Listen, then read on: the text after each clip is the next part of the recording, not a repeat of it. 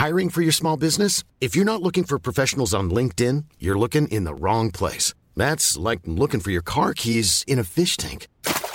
LinkedIn helps you hire professionals you can't find anywhere else, even those who aren't actively searching for a new job but might be open to the perfect role. In a given month, over 70% of LinkedIn users don't even visit other leading job sites. So start looking in the right place. With LinkedIn, you can hire professionals like a professional. Post your free job on linkedin.com/people slash people today. L'Entertainment Lab by Newton Studio, c'est le podcast 100% Brain Entertainment.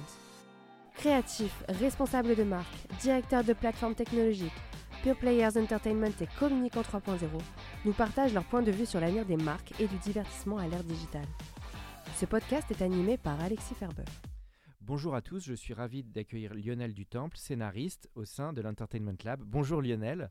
Salut, comment ça va? Eh bah très bien, écoute, bah malgré la date du 7 mars, tout va bien, on reste positif. Mes camarades luttent jusqu'à la retraite à 64 ans. Allez-y les gars, Ah on oui. lâche rien. Ah oui, t'attaques fort là. Euh, alors Lionel, on va parler de, de cinoche, de scénar, de série, bon tout ce que j'aime, donc forcément ça c'est, je suis plutôt content. Avec plaisir. Euh, alors est-ce que tu peux nous parler bah, de comment euh, t'en es arrivé là, je dirais, et puis bah, ton parcours, hein, dans, parce que t'es allé dans pas mal d'univers autour de l'écriture. Ouais, alors mon parcours, il est assez euh, atypique, j'imagine, puisque moi, mon rêve, c'était de rien foutre de ma vie. Et en fait, c'est pas possible, j'ai remarqué. j'ai remarqué qu'à un moment donné, quand t'as pas d'argent, il ben, faut trouver un travail. Bref, euh, j'ai fait le tour du monde avec mon sac à dos pendant des années. Je suis Mhm. rentré, j'ai dû faire l'armée, parce que j'ai 54 ans, donc euh, je viens d'une époque où on faisait l'armée pendant un an.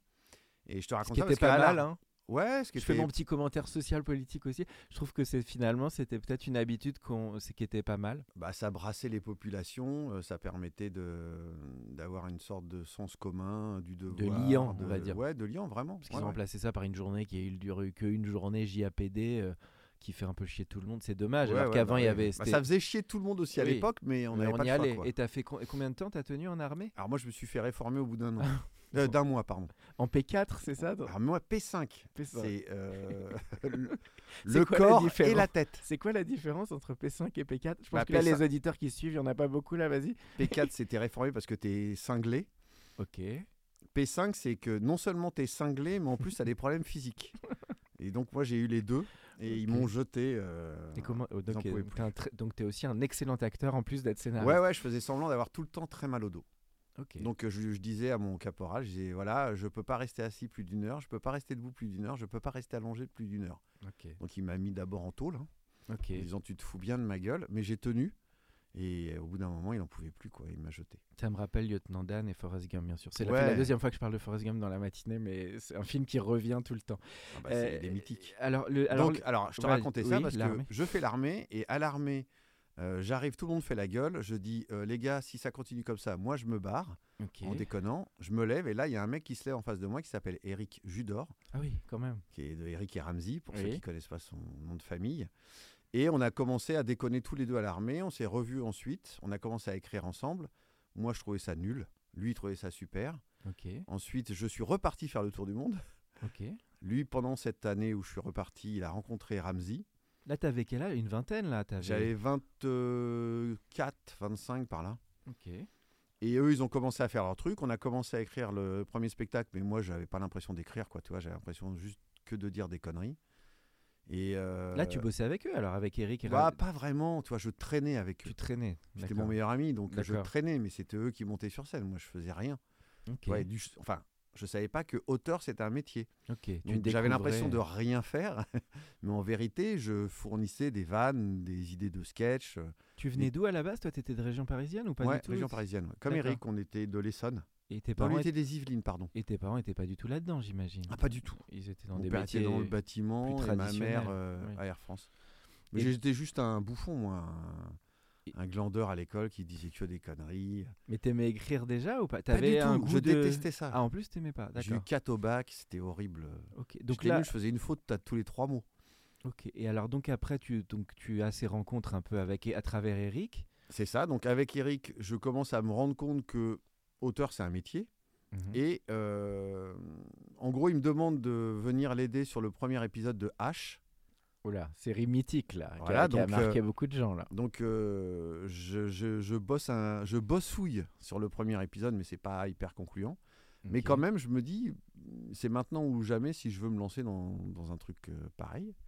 Et je demande à Eric Laven, le directeur de une collection de, Oui, Café barbecue par la suite, Ouais. ça?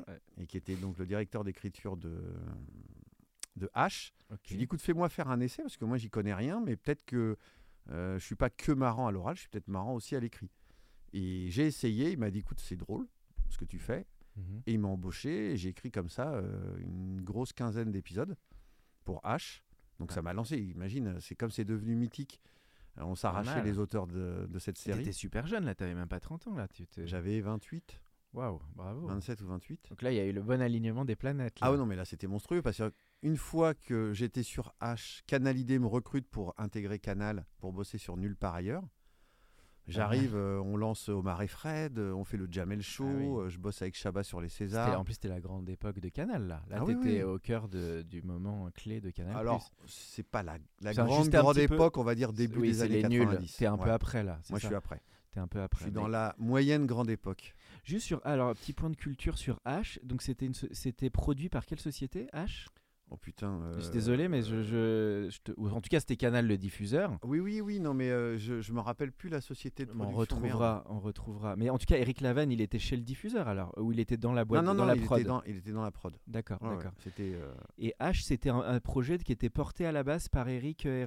Comment c'est Kader Aoun, Kader Aoun. ah. Eric, euh, Kader, Aoun, Eric, je pense. Oui, Kader. Aoun qui avait écrit avec Ardisson les émissions et tout ça. qui Ah était- bah Kader Aoun, c'est le, c'est le magicien noir de l'écriture, Oui, c'est derrière beaucoup, beaucoup, beaucoup de monde.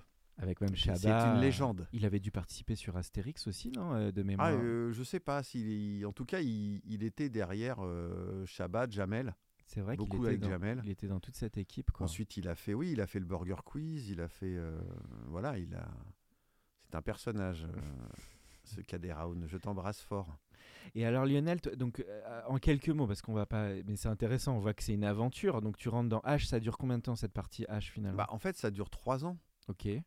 Pendant ces trois années, j'intègre Nulle part ailleurs en parallèle. Euh, au bout d'un an de Nulle part ailleurs, j'intègre directement les Guignols de l'info. C'était Gildas qui animait à l'époque ou c'était Non, c'était Nagui, c'était Ah, l'arrivée de Nagui. Nagui. ok. 98 ou 99 par là. D'accord. Ok. Et, Et ah oui, donc-. Et au bout d'un an, euh, Gassio euh, nous remarque. Il nous trouve marrant avec euh, l'équipe Ahmed et Julien, Ahmed Amidi et Julien Hervé. Il nous dit Est-ce que ça vous brancherait de venir au Guignol? Bah ouais.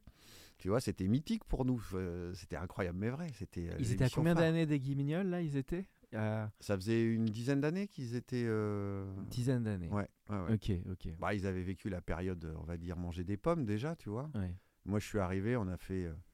Bah, pour ceux qui connaissent, euh, dès qu'on est arrivé, on a fait genre super menteur, Ispis d'Ikunas. Chirac, oui. Voilà, toutes ces conneries-là. Et euh, on, a, on a bien remonté la pente parce que quand on est arrivé, ils avaient une, une année ou deux difficiles. Ok.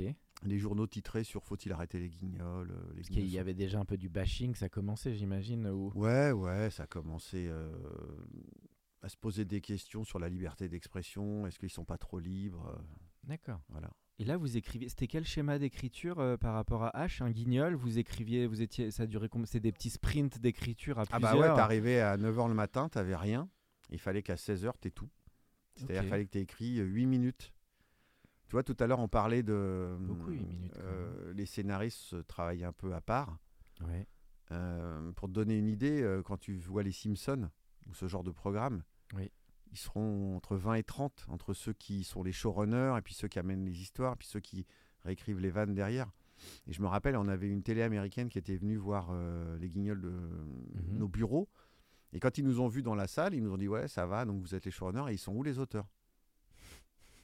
Et on a dit Comment ça, ils sont où les auteurs? Bah, on est là tous les trois, quoi. Ouais. Non, mais oui, vous êtes les showrunners, ceux qui arrivent à l'émission, mais tous les autres qui alimentent. J'ai ah non, non, on fait Les tout. 25 qui sont ils où? Ils hallucinaient, ils disaient, mais ça n'existe pas d'être à trois euh, pour pouvoir faire une émission qui En est. réalité, les Français bossent aussi.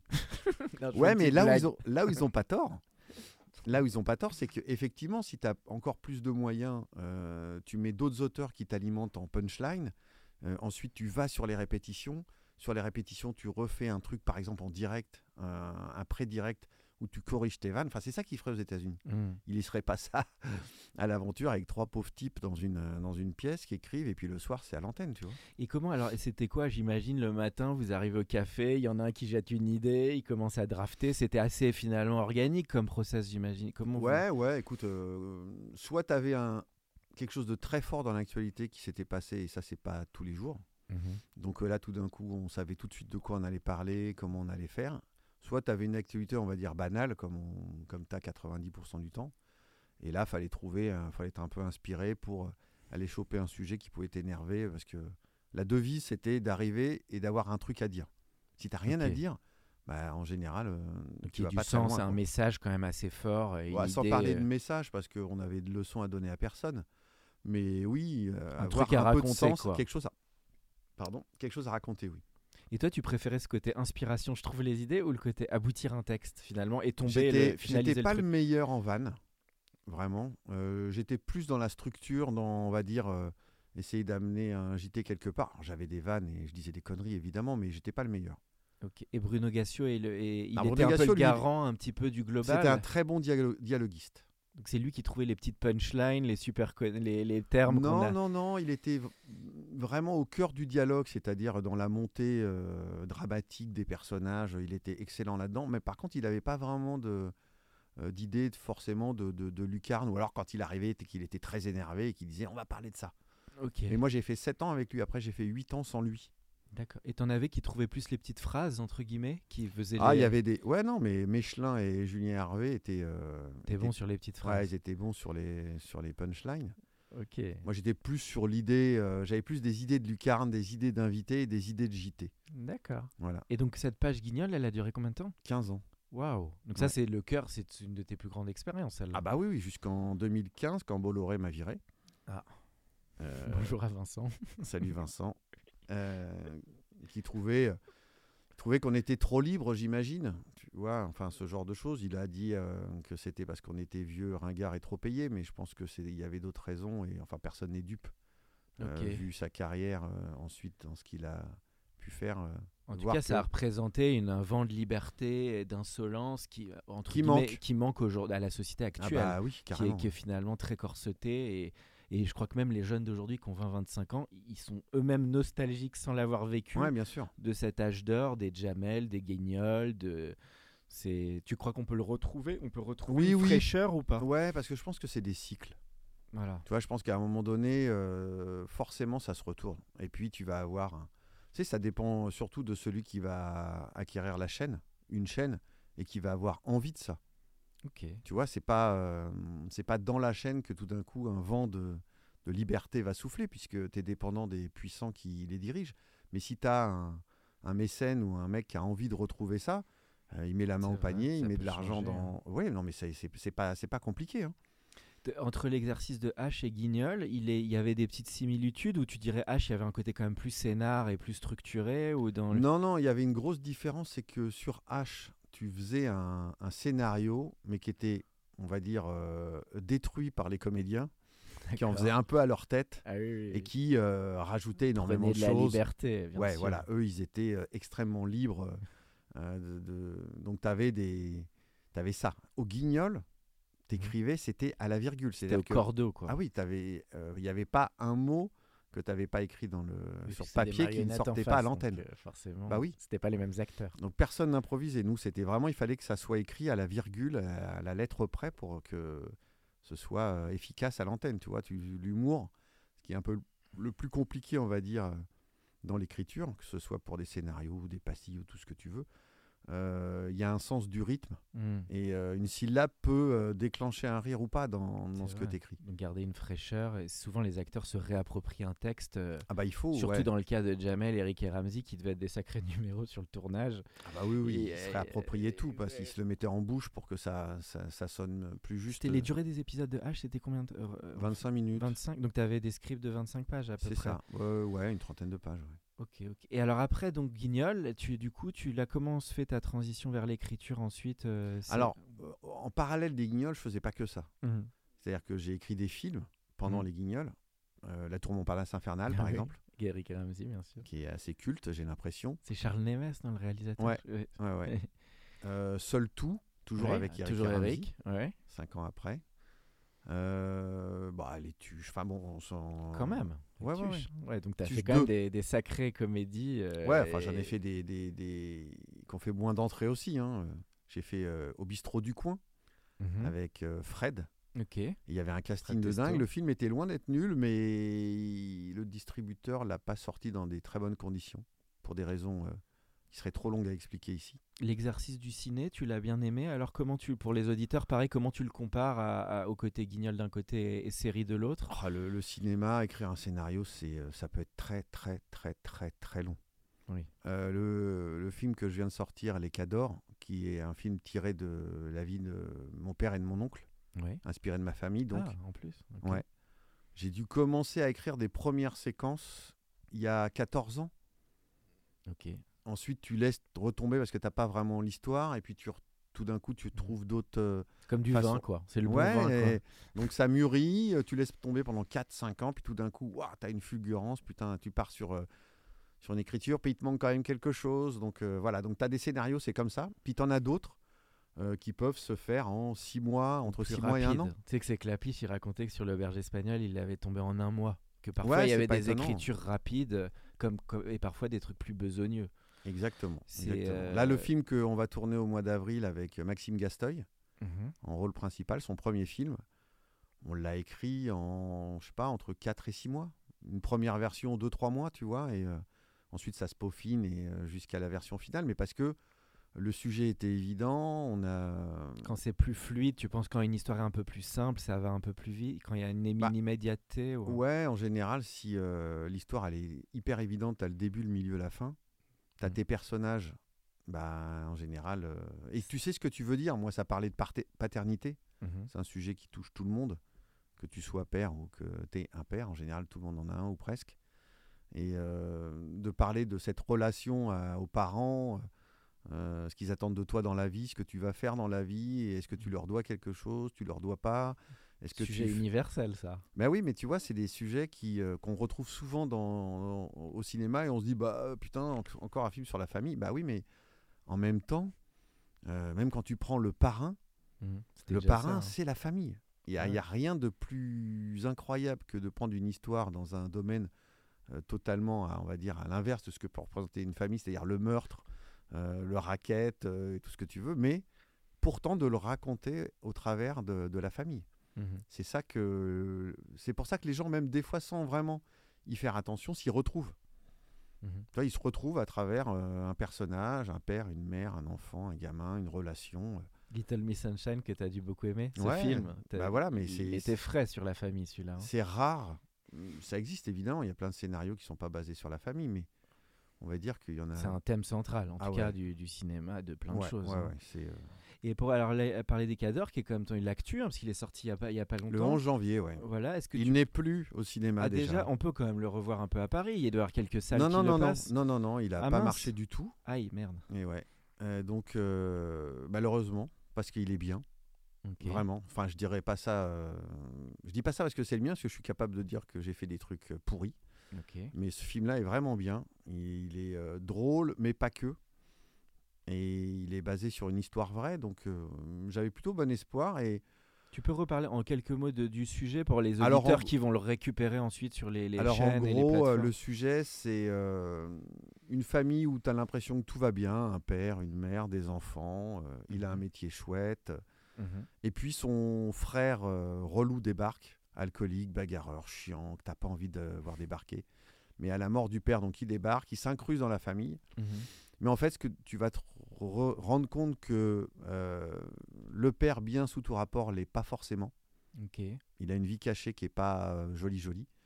Et l'oncle qui arrive en, en relou va repartir en héros. Parce que lui, si tu veux, il, Mhm. c'est pas le mec que tu as envie d'avoir comme ami parce que tu sais qu'en soirée ça va mal ça va mal finir. Mais il Mais a par du contre, il, il, a, un cœur de dingue. Voilà. Et Ah en- ouais. dans la famille, il est prêt à mourir pour son frère, à mourir pour son neveu. C'est un beau sujet, ça. Donc c'est tu vas au-delà des apparences sur chaque personnage. Exactement. C'est-à-dire que les personnages sont pas ceux que tu crois et ça se renverse et au final c'est le.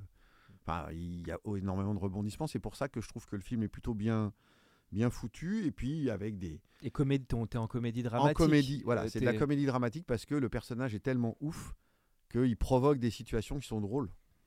Non, bah, beau sujet. En plus, ça fait écho à un de mes films préférés qui est American Beauty. Alors, c'est un autre genre, mais qui était déjà sur ce thème. Oui, alors j'ai pas la prétention de dire que ça le niveau d'American mais- Beauty parce que c'est quand même autre chose. Mais, c'est- Ball, mais ça se parlait de ce sujet, de comment, au-delà des apparences, un père, une famille. euh, Exactement. C'était, j'aimais bien ce thème, quoi. Ouais, c'est ça, bah, c'est souvent euh, nécessaire pour que tu aies des rebondissements dans un film ou dans une pièce de théâtre. C'est-à-dire que tu penses que le personnage est comme ça et en fait il l'est pas vraiment, il a une part sombre ou, ou cachée. Ou, euh, Tu penses c'est que- un peu obligatoire d'ailleurs. Alors sur le cinéma que, que j'adore comme toi j'imagine, le, le- tu trouves que le travail donc est un petit peu différent parce qu'il y a quand même le metteur, en- la- le réalisateur ou la réalisatrice qui est clé, qui met un petit peu à sa main le scénario. C'est ça qui est vraiment différent. Tu trouves dans le process entre Ah guillemets? bah, oui, c'est-à-dire que par rapport à une série où les comédiens, par exemple comme H, s'approprient le scénario, Mhm. les guignols où c'est les auteurs qui sont seuls maîtres à bord, et le cinéma où c'est le réalisateur, Mhm. tu vois, c'est vraiment trois choses complètement différentes. Mhm.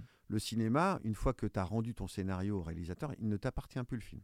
Mhm. Et d'ailleurs, je rends hommage à Julien Guetta sur ce film qui a été capable de, à travers mon scénario, de faire émerger une, une fratrie beaucoup plus. euh, euh, C'était beaucoup plus évident que lorsque moi je l'avais écrit. Donc il t'a ramené, il t'a réouvert une Ouais. perspective. Exactement. Il a su euh, faire un duo d'un film où moi j'avais plutôt axé mon histoire sur un personnage. Ok. Voilà, donc lui, il a, il a réussi à faire ça, ça l'a, et ça l'a rendu euh, bien meilleur. Ça il te l'a fait sur une première version. ou Vous aviez déjà eu des échanges préalables. Je lui ai rendu une version qu'il trouvait chouette, mais il m'a dit il manque quelque chose. Il- Ensuite, on a réécrit ensemble euh, beaucoup. Ensuite, il a réécrit tout seul. Ensuite, on a réécrit ensemble. Et ensuite, euh, à la fin, euh, Jean-Paul Rouve s'est réapproprié euh, ses dialogues. D'accord. Donc, il a, il a cuté un peu à droite à gauche pour que ça soit peut-être un peu plus efficace que ça l'était auparavant. Ok. Toi, sur un scénar, trouve qu'il n'y a pas vraiment de règles hein, Parce que parfois, il y en a qui disent oui, d'abord le traitement, le synopsis, puis ensuite la continuité dialoguée. Toi, tu penses ça, ça diffère pour chaque projet en fait? Non, non, non, je crois que ça de. Enfin, j'ai l'impression que toutes ces étapes sont nécessaires. Ah, donc il faut quand même bien séquencer le travail à chaque étape. Oui, oui, oui, parce que euh, tu faut te rendre compte rapidement si le sujet de ton film, il est, euh, c'est le bon. C'est la fameuse story, euh, trouver sa, son histoire, euh, où tu sais C'est hyper important. tu Si sais par exemple, euh, bah tiens, on parlait d'Éric Lavenne tout à l'heure. Je crois que dans son film Barbecue, il, il, a- il trouvait une scène hilarante. Il l'a pas mise dedans parce que ça sortait totalement le film du sujet. Ok. Et euh, du coup, il l'a enlevé, il le regrettait, mais C'était laquelle, tu te souviens ou- Non, non, je me Non, rappelle plus, mais il m'avait dit que c'était une scène avec un voisin, ou je sais plus quoi, qui était un peu en dehors de, au tout début. Il, il a trouvé à mourir de rire, mais il avait dû l'enlever parce que ça, ça te perdait dans, dans l'histoire, tu savais plus de quoi ça parlait. Ok. Et donc, il faut que chaque séquence, chaque scène de ton film parle du même sujet. Si on va dire, Hmm. on va- si on va dire que c'est la paternité, par exemple, tu ne peux pas faire une scène qui n'a rien à voir avec la paternité. C'est vrai que c'est la définition d'une bonne scène. Tu, rac- tu es toujours dans ton sujet. C'est ce qu'il dit, c'est Jacques Audiard, il disait ça pour euh, un prophète qu'ils avaient écrit pendant 4 ans. C'est qu'il se disait, je veux toujours, chaque jour, qu'est-ce que je raconte, qu'est-ce que je raconte, qu'est-ce que je raconte. C'est ça le plus dur finalement, que ton écrit oui, parce reflète ce truc-là. quoi. Moi, j'ai mis très longtemps euh, à, à comprendre une chose quand j'écrivais un scénario, c'est que moi, j'avais tendance, euh, issu du comique, de trouver des scènes comiques, de trouver euh, une histoire drôle, euh, un rebondissement marrant, et je mettais le personnage presque en second. Or, c'est l'inverse qu'il faut faire, c'est-à-dire que c'est ton personnage qu'il faut que tu construises euh, à mort, Mhm. et une fois que ce personnage est construit, il peut vivre n'importe quelle situation. Mhm. Et surtout, il va réagir différemment en fonction de- des situations par rapport à l'histoire que toi, tu avais voulu construire. À un moment donné, ton personnage, il rentre pas dans la case. Juste, il dit, non, mais non, il peut pas dire ça. Ou il peut pas faire ça. Oui, alors qu'au début, tu étais peut-être plus dis, narratif. ah, ça serait génial s'il tombait du bateau. Oui, Bah, tu c'est vois, et en fait, c'est ce qui a euh, amené les séries, notamment sur où les personnages sont peut-être drive un peu plus l'histoire entre guillemets. Ah non, mais c'est. Même le cinéma, c'est le personnage avant tout. Mm. Je vais prendre un exemple très con. Mm. euh, Jeff Tuch. Oui, Jeff, tu- Non, mais t'aimes ou t'aimes pas les tuches, c'est pas le propos, Mhm. mais le gars, tu le mets président de la République, tu le mets pompier, tu le mets dans l'espace, tu le mets n'importe où. Euh, les gens ont identifié ce type-là. Mhm. Tu vois, c'est un chômeur qui n'a pas envie de foutre grand-chose, mais qui a le cœur pour la- sur la main pour sa famille et qui peut traverser toutes les situations du moment que euh, c'est pour aider sa famille. Et ce personnage-là, il est, euh, imparable. Alors juste pour aller sur le cinéma aussi, ça m'intéressait parce que ce week-end, je suis allé plusieurs fois, trois fois, tu vois, au cinéma. Ça m'est pas arrivé souvent d'y aller trois fois en trois jours quand même. Ça montre que le cinéma, euh, Bah, t'as Euh, des bons films en ce moment. hein. il y a des bons films. Et, et alors, je me faisais vraiment une remarque en allant au cinéma parce que c'est quand même une expérience. Enfin, tu me diras que si toi t'y retournais depuis le Bah, Covid. la euh, semaine dernière, j'y suis allé cinq fois. Ah bah voilà. Ah, T'as et t'as vu quel film alors Euh, alors j'ai vu le, euh, le comment dire, le Spielberg. Oui, The Fableman. T'as pensé quoi? Ah, j'ai adoré. T'as adoré, ouais. Ouais, j'ai adoré. Vraiment, euh, il sait raconter des histoires. Quoi. Alors, est-ce que tu aurais autant adoré si tu savais pas que c'était Spielberg? C'est la question que je me suis posée. Est-ce qu'en fait, le, on Ouais, est tellement, c'est tellement un cinéaste magique que cette histoire, on, on s- elle a un poids Oui, particulier. mais tu le sais, en fait, c'est justement la force du, du film. C'est enfin, c'est une biographie euh, Mhm. quelque part de. Oui, il se dévoile en tout Il cas. se hein. dévoile, donc Aussi, tu, euh, il y a plein de choses que tu savais pas, que tu apprends, et, et, euh, et c'est, moi j'ai trouvé ça magique, en Mhm. fait. Et je me c'est suis pas posé la question. Moi, je, je suis vraiment très bon spectateur. C'est-à-dire que j'y vais T'es bon et je suis pas en quoi. scénariste en train d'analyser chaque Oui, séquence. c'est tu ce vois. que t'aimes, quoi, tout simplement. Voilà, quoi. moi j'ai Spielberg, euh, enfin, j'ai pas à dire que c'est un bon. un- un- non, c'est non, un- tu vois, on est c'est d'accord. Oui, c'est plutôt. C'est bon- un grand, c'est un très très grand, et donc de connaître son histoire, de voir d'où il vient, euh, moi ça m'a, Ouais. ça m'a fasciné. En plus, j'adore le cinéma. Et ce qui est fort, c'est qu'en plus, il arrête euh, avant même que ça démarre dans sa carrière. Donc, c'est vraiment le, le truc Voilà. du début. Quoi. Ah bah si les C'est- gens voulaient voir comment il a fait, euh, Oui, Jaws, c'est pas le sujet du On film. s'en fout, quoi. Mais c'est vrai que c'était fort euh, finalement aussi sur l'intime. Et parce que en plus, tous ces films sont, Bah oui, non, ça de ça raconte, de la, des- de- du divorce de ses parents. Enfin, Comment on il s'est pas spoiler, construit. mais. Mais euh, donc ça c'est- c'était effectivement un film marquant. Et t'as les autres alors les... le Sam Mendes. Sam Mendes. Ah ça je voulais le voir. Alors ah génial. t'as adoré moi j'ai adoré. Ok. Ouais. Qui, il est au niveau de, des 1917, de American Beauty et tout ça. Euh, Parce qu'il en a fait des bons lui aussi. hein, Ouais, il est peut-être un poil en dessous, mais enfin ça reste quand même très très costaud quoi. D'accord. Et puis surtout, moi j'aime bien, c'est qu'il y a un propos derrière, il y a une. Donc c'est la discrimination et le cinéma. Il y a le cocktail des deux. Un Alors, C'est-à-dire qu'il y a plusieurs couches. C'est-à-dire que quand tu écris un film, il faut pas que tu aies qu'une idée en tête, il faut que tu aies un lieu, Mhm. tu vois, qui, re- qui veut raconter quelque chose et que tu aies une époque ou euh, un sujet. Lui, effectivement, c'est la discrimination, c'est l'Angleterre du début des années 80, c'est la montée des skinheads, Mhm. euh, c'est toute cette période. Ça ne prend pas tout le film. Parce que, on va dire que le personnage principal, c'est encore un autre sujet qui est euh, sur euh, les femmes dépendantes des hommes, sur Mhm. la fragilité, pas intellectuelle, j'allais dire, mais la fragilité psychologique d'un personnage. Euh, à quel moment t'es fou ou tu ne l'es pas. C'est des thèmes qui sortent vachement en ce moment. Je trouve sur la diversité, les femmes, ça, ça ressort Ouais, énormément. ouais, bien sûr, bah, il était temps, on va dire. Mhm. Ça, vrai. tu vois, on a eu beaucoup de western quand même à un moment donné. euh, il était... on a un peu d'années de retard, donc je comprends que. euh, Après, moi, j'ai- d'autres. euh, Quand on dit oui au César, il n'y a pas de réalisatrice femme, bah, peut-être qu'elles n'avaient pas fait de film assez bon pour. euh, J'en sais rien. Ah tu vois, oui, il faut pas tout voir à travers le Voilà, faut- prisme homme ou femme, quoi. On va pas euh, virer cinq mecs pour mettre cinq meufs juste parce que. euh, Oui. tu vois. et- Sinon, ça fait de la et moi, je suis discrimination plutôt- positive. je suis ultra féministe et je suis pour la. Mais je suis pour la discrimination positive. À un moment donné, il faut quand même. Ça peut peut-être aider. pousser, ça oui, peut aider, tu vois. gens le disent. Ah bah évidemment, il en faut, mais euh, il faut pas non plus basculer de, de l'autre côté. En tout cas, le Sam Mendes, pour en revenir, à- il traite de ce sujet, et il le traite extrême- extrêmement bien.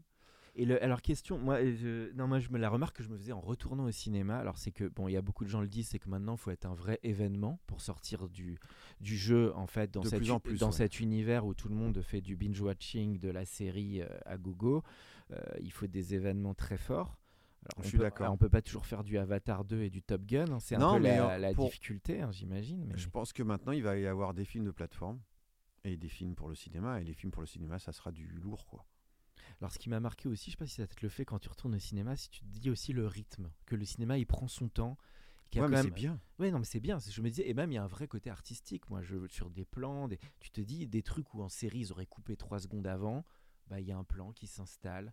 Et Oui, il y a un côté sur le, le temps en fait, le, la longueur. euh, Bah, en tout cas, à part les comédies, peut-être, où tu, restes, tu réussiras à rester sur une, pas, une pièce de théâtre adaptée où tu es dans deux salles, dans deux pièces, tu vois, le salon et la cuisine. Mais je pense que ça sera terminé, ça, parce que je vois un film comme euh, le film de Michael Youn qui est sur Amazon, là, je lui passe un petit bonjour d'ailleurs, euh, qui s'appelle, euh, il va me tuer, comment il s'appelle son film euh, BDE. Ok, ouais, Voilà, BDE, oui. BDE. C'est un film qui aurait dû être au cinéma il y a deux ans ou trois ans. Ok. Mais maintenant, je pense que on va se diriger vers des films que tu, qui seront spectaculaires. Au moins dans un décor où, qui, va avoir, qui va donner envie de te déplacer. Euh, Ça, c'est dur pour les petits cinémas d'auteur, les, les films. Alors non, euh, non, et- je pense que les petites salles et le cinéma d'auteur, ça va rester pour des petits budgets. Ok. Il y aura les gros budgets, mais je pense que ce qui est au milieu, là, tous les films de 3, 4, 5 millions où tu es un peu le cul entre deux chaises, mais je pense que ça, ça va disparaître. Ok, donc ça va un peu se segmenter entre des petites pépites et des, euh, Voilà, et des voilà, je pense que- blockbusters ou ouais, des films coup de ouais. poing, quoi. Ouais. Et alors justement, on arrive sur le podcast sur la partie euh, justement plateforme, parce que ça t'a vu cette évolution aussi. Qu'est-ce que ça a changé, tu trouves, toi, bah, finalement, Bah, l'arrivée de ces il y a- plateformes et... Il y a énormément de choses que tu n'aurais pas pu faire, que tu peux faire en plateforme. Moi, j'ai écrit deux séries pour OCS, Ouais. qui sont euh, malgré tout une- quelque part le début de la plateforme, tu vois. Euh, tu peux pas, oui, tu sens pas pu une les faire à. Canal. D'accord, c'est vois. c'est des tons, si tu trouves un peu plus Ah ouverts. bah, t'étais d'une liberté totale. Je sais que quand on avait rencontré euh, Guillaume Jouet, je ne vais pas dire de conneries, Ok. euh, en gros, il, il veut savoir le sujet, il veut savoir qui écrit, il a confiance dans les gens qui écrivent et qui réalisent, et ensuite, il ne veut même pas lire. C'est-à-dire qu'il Il te fait on, confiance à tu lui l'équipe. rend la cassette et euh, bien, il fait ça. confiance à 1000%. Ouais, mais du coup, je trouve que ça a une vertu, c'est que quand tu es responsabilisé à ce point-là, Mhm.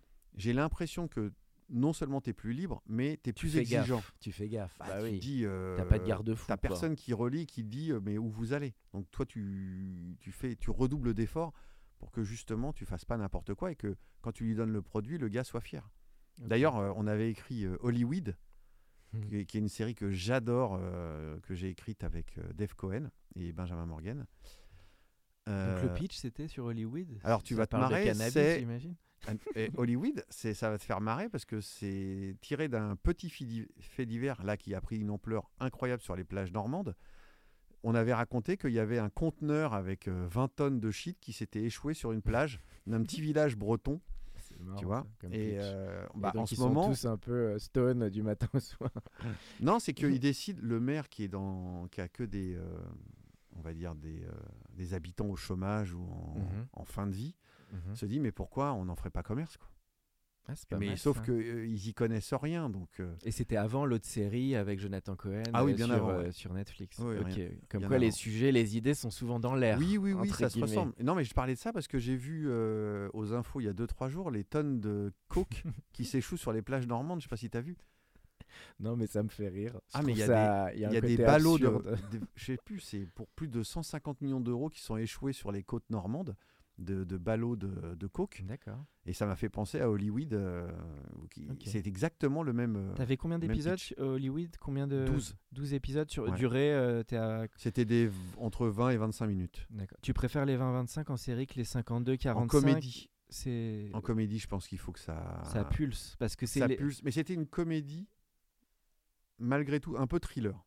C'est-à-dire que c'était barré complet, mais tu avais quand même une intrigue et tu avais quand même un cheminement euh, et des rebondissements à chaque épisode. On avait vraiment construit ça un peu comme, euh, comme on le voit aujourd'hui. quoi. Et Je te t'as un parle de ça, côté full- 2016. T'as un petit côté full Monty aussi, comme tu racontais, un peu classe euh, ouvrière, non Un peu famille. T'as- un peu. Tu as, un maire dépassé, tu as le boulanger, tu as le postier, tu as.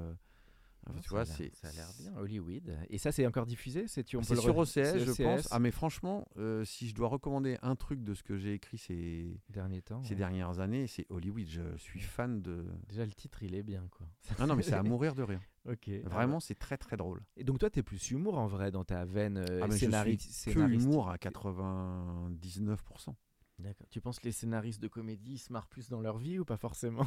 Bah, pas forcément, je pense. Euh, je crois qu'il y a des scénaristes qui sont pas drôles, mais qui, ont, qui savent écrire de, de façon euh, drôle.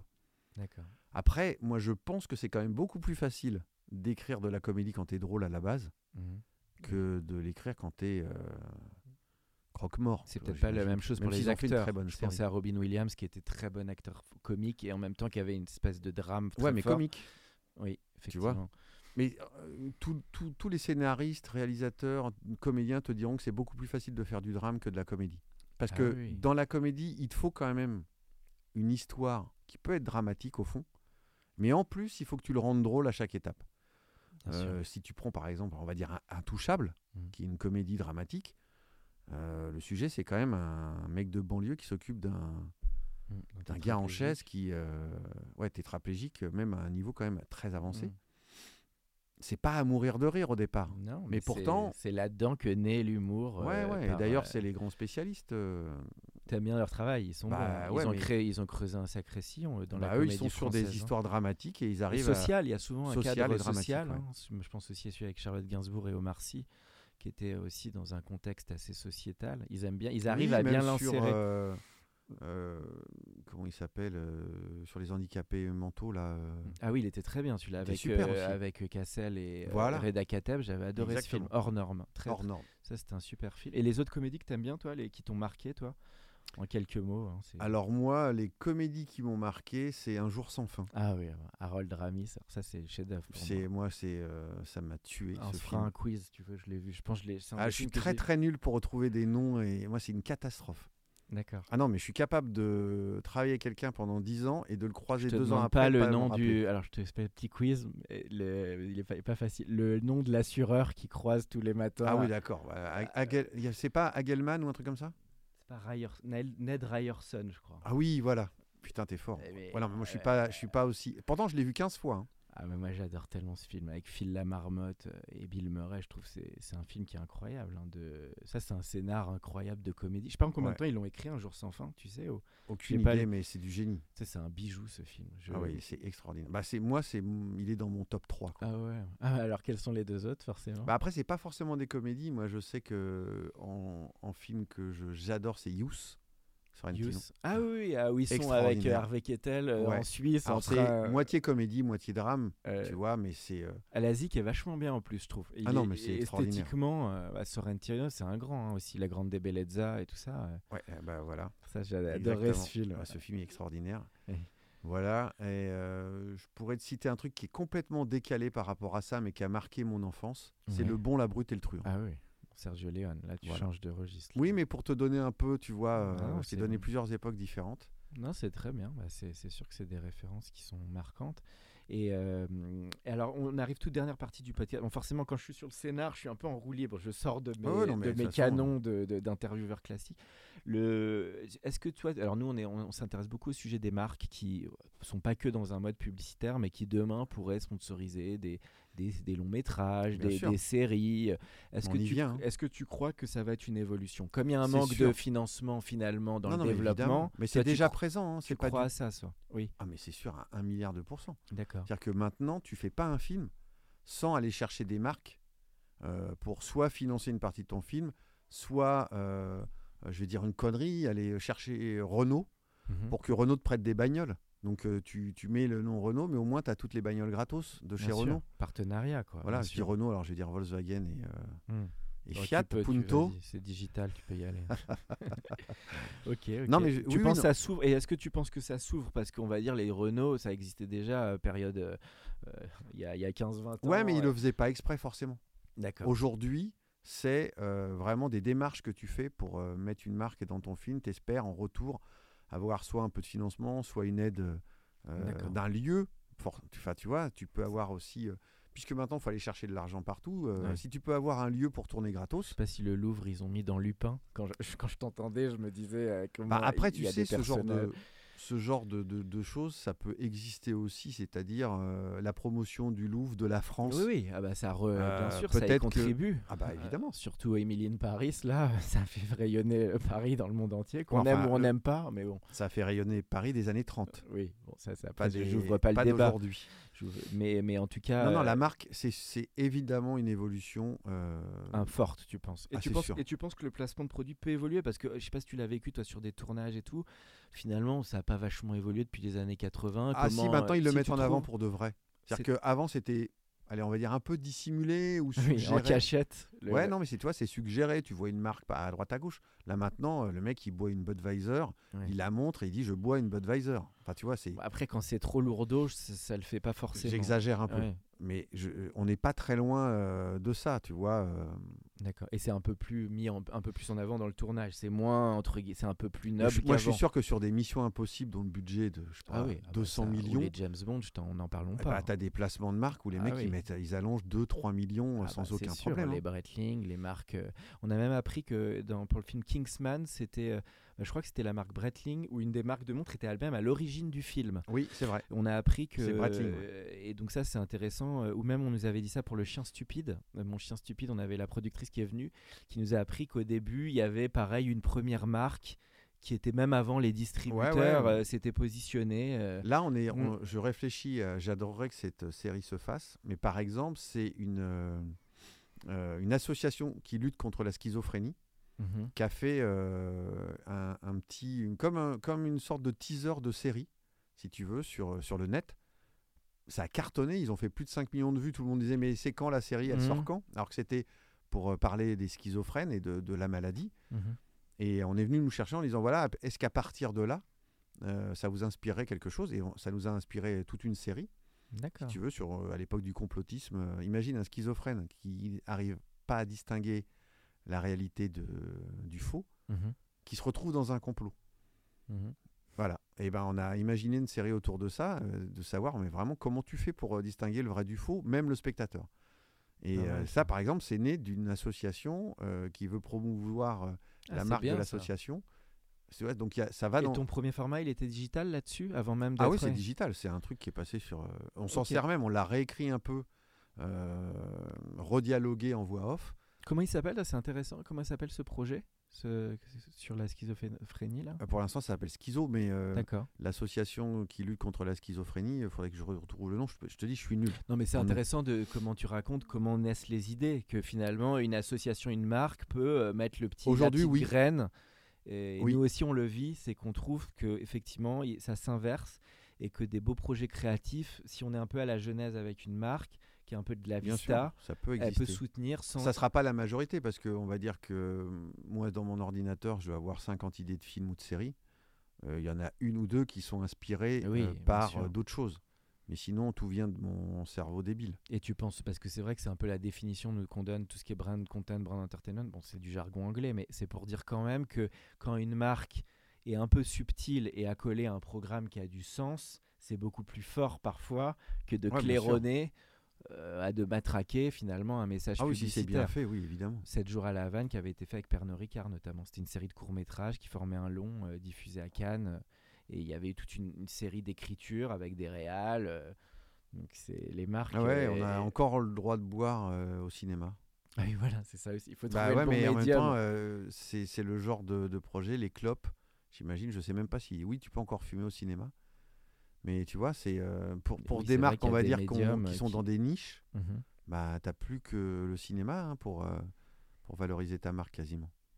On arrive toute dernière partie du podcast, Lionel. Alors, petit tuto pour les, je dirais, le scripting pour les nuls. Euh, les- Toi, de tous, alors, les quelques conseils, toi, que tu as appris sur l'écriture, que tu aimerais donner, c'est toujours un peu dur d'être un peu comme ça. non, non, non, moi j'en ai Mais- plein parce mais que. c'est intéressant pour les gens qui vont écouter, qui aiment écrire, ça peut être dans leur temps libre ou des aspirants scénaristes. Qu'est-ce que toi, finalement, euh, tes convictions que tu as acquis euh, Alors mes convictions, c'est d'abord d'avoir envie de raconter un truc. Mm. Le plus facile, c'est que ça soit un truc personnel, Oui, c'est-à-dire euh, quelque chose qui te soit arrivé, qui soit arrivé à un proche, Mhm. euh, et euh, vraiment avoir la rage. Ok. Mais vraiment, c'est quelque chose qui est très important. C'est-à-dire que si tu te dis je vais écrire un film parce que c'est super le cinéma, Oui, ça suffit mais pas. ça suffit pas en fait. Il Tu crois, c'était une actrice qui m'avait dit ça, qui m'avait marqué. Tiens, on la salue aussi. Je fais comme toi, Michael Youn. Moi, c'est Emily Dequesne qui m'avait marqué. Elle m'avait dit, euh, jouer, c'est une question de vie ou de mort. Un- un- pour un jouet dans un film, ça, ça m'avait beaucoup marqué, mais j'avais trouvé ça euh, bah, un peu. C'est euh, encore, c'est encore un peu une- violent, mais mais il y a un côté, on se met à poil, quoi. Il y a un côté Non, non, mais il faut savoir que scénariste, des gens qui vivent de ce métier aujourd'hui, Mhm. Euh, à en la a- SACD, je crois que c'est 5% ou à peine. C'est pas beaucoup. hein. Ah, c'est pas beaucoup. C'est-à-dire que si je dois conseiller, par exemple, à quelqu'un qui veut se lancer euh, dans le scénario, que ce soit des séries, etc., moins que ça soit un génie, hein, ça, il y en a. hein. Mais sinon, on va dire que la masse laborieuse dont je fais partie, Mhm. euh, il vaut mieux avoir un boulot à côté. Et faire ça, euh, se dire, par exemple, tiens, euh, je commence à 9h le boulot, Mhm. et bien de 7 à 8, j'écris. Je Mhm. prends une heure par jour régulièrement pour écrire sur un sujet qui me tient à cœur, quelque chose que j'ai envie de raconter. Parce que de toute façon, si tu as un scénario euh, que tu veux pondre à un moment donné, il va falloir que derrière ce scénario, tu aies quelque chose à raconter. Mhm. Quoi qu'il arrive, sinon ça te tiendra sur rien. Ça sera du vide. tu dis. Et puis c'est une telle montagne que si t'as pas un énorme but derrière, euh, tu tiens pas Ouais, aussi. ouais, hein. ouais, mais c'est des, c'est- c'est- c'est- ça peut être des choses que des gens ont déjà racontées, peu importe. Mhm. Je te parlais de la paternité, je suis pas le premier à avoir fait un film sur la paternité. Il y en a eu, je pense, 50 000. Mais tu la racontes d'une autre façon, Avec d'un une autre voix sujet. personnelle. Ouais, avoir un, un- un truc que tu as envie de raconter par rapport à ce que tu as vécu, euh, par rapport à tes parents. euh, ils t'ont abandonné, pas abandonné, maltraité, pas maltraité. Qu'est-ce que ça crée dans ta vie, en fait? Et régularité, c'est clé pour toi? Tu as dit entre 7 et 8 heures. Tu penses que l'écriture, il faut quand même être Ouais, un je petit pense peu le qu'il faut euh, s'imposer. Bah, en fait- un peu. Bah, C'est un muscle, le cerveau. Mhm. C'est-à-dire que si tu, euh, Plus tu vas écrire, plus ça sera facile d'écrire. Mhm. Vraiment. C'est c'est quelque chose qu'il faut pas. Moi, je, je sais par exemple que j'écrivais au Guignol, donc 8 minutes par jour. Oui, c'était une bonne gymnastique. Voilà. Et quoi. quand je suis sorti des Guignols, on m'a, je suis tout de suite allé sur une série pour M6 qui s'appelait Commissariat Central. On m'a demandé d'écrire un petit sketch pour un pote. Je dis ouais, écoute, si tu veux. Il avait jamais vu ça. Je lui ai écrit 1000 sketchs en 3 mois. Il m'a dit mais qu'est-ce que c'est que ce truc? Je dis mais c'est parce qu'en fait la gymnastique d'avoir que j'ai acquise pendant ces 15 années fait que je suis capable d'écrire euh, 7-8 heures par jour. Et ça, alors c'est marrant que tu parles de ça. Est-ce qu'il n'y a pas un côté grisant? Parce que Gui- Guignol, vous rendez un truc chaque jour. Et ce qui, est- qui peut être frustrant côté long métrage ou série, c'est que parfois tu es 2-3 ans sur un texte. Tu en Ah as mais parlé c'est tout à l'heure. c'est pas pas simple. Je dis je, je dis euh, aux scénaristes ça n'est pas simple. C'est pas euh, je te dis c'est bien des- d'alterner les exercices, c'est ça que je voulais dire. Parce que toi, il y a un côté grisant quand les côtés Alors, Guignol, ça surtout- sortait les trucs quoi. Oui non mais en, en plus moi je travaille pas sur un projet. Mhm. Quand je te disais que j'avais 30 projets sur mon ordinateur, c'est ça, c'est-à-dire que là en ce moment, on va dire que j'écris en- sur entre 4 et 10 projets. Tu Mhm. vois, euh, des scénarios de films, euh, même des émissions de télé, enfin un peu, un peu de tout, tu vois, tu es un peu dans, dans tous les sens parce que sur euh, 10 projets, tu en as un ou deux qui aboutissent. En tout cas, euh, tout de suite. Ensuite, il faut beaucoup de temps. Euh, moi, j'ai jamais abandonné un seul projet, mais je sais qu'il y en a qui seront plus longs et puis il y en a qui seront peut-être jamais. Donc ça, c'est le troisième conseil que tu donnerais, ce côté multifacette, multiprojet. Tu Quand peux pas tu tout commences, jouer. commence. Ouais. Vraiment, je pense que c'est la rage d'avoir envie de raconter un truc. Mhm. Vraiment, c'est te donner euh, là-dedans. Pas attendre de rencontrer un producteur qui va te dire Ah, ça m'intéresse, euh, tes quatre lignes. Euh, viens, fais-en dix lignes. Je pense que faut prendre le risque d'aller un peu plus loin que ça. Aux États-Unis, par exemple, ils se disent pas Tiens, je vais aller rencontrer un producteur avec trois lignes. Les gars, euh, ils arrivent avec un scénario. Mhm. Ils arrivent avec un scénar, euh, les mecs lisent, c'est bien, c'est pas bien. Et tu passes à autre chose. Et le dev, alors en quelques mots, parce qu'il y a aussi ce sujet, comment on finance le dev Est-ce qu'en France, c'est Alors, vraiment tu vois, c'est ce que j'étais en train de te dire. Oui. C'est-à-dire que beaucoup cherchent à financer le dev. Je pense que quand tu commences à écrire, moi je sais que quand j'avais commencé à écrire, j'avais écrit Oui. gratos, on va Oui, dire. sur tes deniers, quoi. Oui, Ouais, t'as tu- tapé tu- ton scénar, euh, évidemment. Tu quoi. fais ton truc tout seul dans ton coin, tu avances, tu fais tes erreurs, tu apprends, tu, tu vas suivre une formation d'une semaine à droite à gauche quand tu peux, quand tu as les moyens. Tu regardes maintenant. Alors maintenant, la, la chance que, qu'ont les jeunes, Mhm. c'est qu'il y a des tutos, il y a des mecs qui font même des trucs sur, euh, sur Internet qui expliquent comment on fait un scénar, comment on écrit un roman, comment ceci, comment cela. Donc euh, tu peux te nourrir d'énormément de choses. Ok. Mais je- vraiment, le truc, c'est qu'est-ce que j'ai envie de raconter? Voilà. Et c'est bah, c'est pour ça que c'est souvent plus simple de passer par une histoire personnelle que tu peux amplifier, euh, que tu peux euh, dramatiser. Mais au moins, tu as les bases, tu sais quel est ton personnage, puisque c'est toi en général, ou, ou tes parents, ou je sais pas qui. mm. Et ça, ça t'aide à construire. En tout cas, ta première histoire, c'est le conseil que je donne. Aller inventer une histoire, inventer des personnages. Même moi qui suis, on va dire, rompu euh, à l'exercice, je sais que c'est beaucoup plus long, beaucoup plus laborieux d'aller euh, répondre aux 100 questions sur ton personnage, parce que tu as des fiches avec 100 questions sur lesquelles tu dois répondre pour être sûr que ton personnage, quand il va arriver devant un croisement, euh, tu sais où il va aller. Il va aller à droite. Il va Mhm. pas aller ni tout droit ni à gauche, parce que ce gars-là, il est construit pour aller à droite. Si tu l'as pas bien construit, il va aller tout droit et tu vas arriver dans une impasse. Mm. Un bon personnage aussi, comment tu le définirais En rapide, hein, parce qu'on arrive à la toute fin du podcast. Ah, Là, c'est plus compliqué parce que euh, C'est il les faut qu'il ait failles. des failles. Oui, Les failles, bien sûr. c'est un, un bon personnage, c'est euh, une souffrance, c'est un background euh, lourd en général, même dans la comédie, tu vois. euh, il faut que les personnages soient un peu, euh, du un peu en souffrance. Ils aient, euh, ouais, ouais, beaucoup de, beaucoup de souffrance. Et alors, tout, alors, ça y est, on arrive dans la fin. Moi, alors, on a parlé beaucoup de, de textes, de scénars, de, de, de films. Pour sortir dans d'autres champs, ça peut être la musique, ça peut être le théâtre, la BD. Est-ce que tu peux nous parler de d'œuvres qui t'ont marqué, qui, peuvent, qui sont dans d'autres disciplines que la pure écriture, je dirais? Bah, pff, après, ça fait. moi, je suis un peu vieux. Donc, euh, moi, je me rappelle très bien des premières fois où je suis allé à l'opéra, par exemple. D'accord. Et la première fois que j'ai vu un ballet, surtout. Ah, t'as vu quel ballet? C'était le lac des Cygnes ou- Exactement. C'était ouais. tout con, mais je me suis dit, quitte à aller voir un ballet, parce que j'avais pas une super envie d'y aller, tu vois. Je me suis dit, allons voir le, le lac des Cygnes. Mais putain, la tarte dans la gueule, quoi. Oui, ça t'a marqué. Cette ah, ça m'a vraiment. Elle est entêtante, cette Ah musique. non, mais la hein. musique, la, la grâce, la beauté de, de- des tableaux, et puis euh, l'exploit sportif, je te jure, moi qui, qui aime le foot, par exemple, quand le gars se met à faire des, des- des pirouettes en l'air. Ah, c'est drôle, tu vois, tu m'as dit 100 à opéra, je pensais que tu allais dire concert de rock. Donc, comme, comme quoi, tu dois être très Non. éclectique parce que je. Non, je suis pas très concert. D'accord. J'adore la musique, hein, mais je suis Ok. pas très concert. Et euh, non, non, vraiment, pour, tu, tu me dis qu'est-ce qui m'a marqué. Ça, en tout cas, ça t'a marqué, le lac des Ouais, ouais, ouais. Après, je pourrais te parler de peinture et tout comme ça, mais vraiment, la claque que j'ai prise, c'est euh, la première fois que je suis allé à l'opéra et la première fois que je suis allé voir un ballet. Je m'y attendais pas du tout. C'est-à-dire que je me suis dit, je vais me faire yesh de ouf. Tu vois? T'avais aimé le film Black Swan, forcément, je te pose la question, mais de Aronofsky Euh, avec oui. Nathalie Portman. Ouais, ouais, et- je l'ai- oui, oui, j'avais bien aimé. fond Mais j'y suis pas allé pour ça, j'y suis allé plus tard, tu vois. C'était vraiment euh, faire plaisir à ma chérie. Ok, ok. Bah écoute Lionel, euh, voilà. Alors le conseil, normalement la toute dernière question, c'est le conseil qu'on donne à un jeune auteur ou quelqu'un qui se lancerait dans l'écriture. Mais Là, je pense que tu as donné, Bah, je crois quoi, ils ont ce qu'il faut là. donné du matos. Donc celui que je retiens vraiment, c'est le choix. Pourquoi raconter cette histoire? Ouais, je pense que c'est vraiment avoir la rage de vouloir raconter quelque chose. Et c'est autant vrai pour un scénariste qu'un réalisateur, tu penses? Ou une réalisatrice? Oui, bien sûr. Bah, je pense que les réalisateurs, c'est encore, euh, encore plus fort. Tu penses qu'il faut le truc de la vision formelle pour le réalisateur? C'était ce que m'avait dit Ouais. Alain Corneau. Il Oui. m'avait dit dans sa grande bibliothèque, il m'avait, ça m'avait marqué cette rencontre, il m'avait dit la vision formelle, au-delà de l'histoire que je raconte, les images. De... Ah ouais, et moi, par exemple, je suis incapable. Ça, c'est dur. Ah non, moi, je serai jamais euh, réalisateur. Faut, faut jamais dire jamais parce que ça peut m'arriver, mais. Tu parles plus, tu pars plus de l'histoire du fond et du finalement Bah, moi, de ce que tu racontes. quoi. Je pense que le réalisateur amène encore autre chose à ton scénario. C'est-à-dire qu'une dimension supplémentaire, il lui fait franchir une étape que toi, tu n'avais pas forcément vue.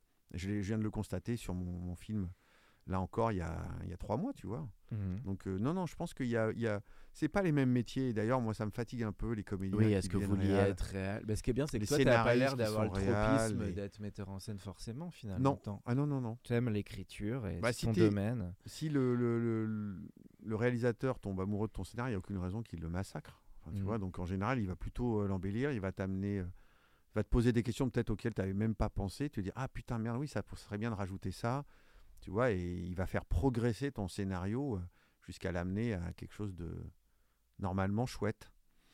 Super Lionel. Et ben c'était un grand plaisir Lionel de, de t'accueillir pour l'Entertainment Lab. Avec joie. Merci à toi. Pour ceux qui sont encore avec nous, merci de nous avoir écoutés. Pensez à aller mettre une note au podcast dans la section notes et avis sur Apple Podcast. Cela nous ferait énormément plaisir et nous permettrait de continuer à faire grandir ce podcast consacré au Brain Entertainment. À bientôt pour un nouvel épisode. Mom deserves the best, and there's no better place to shop for Mother's Day than Whole Foods Market. They're your destination for unbeatable savings, from premium gifts to show-stopping flowers and irresistible desserts. Start by saving 33% with Prime on all body care and candles. Then get a 15-stem bunch of tulips for just $9.99 each with Prime. Round out Mom's menu with festive rosé, irresistible berry chantilly cake, and more special treats. Come celebrate Mother's Day at Whole Foods Market. Hi, I'm Daniel, founder of Pretty Litter. Cats and cat owners deserve better than any old fashioned litter. That's why I teamed up with scientists and veterinarians to create Pretty Litter. Its innovative crystal formula has superior odor control and weighs up to 80% less than clay litter.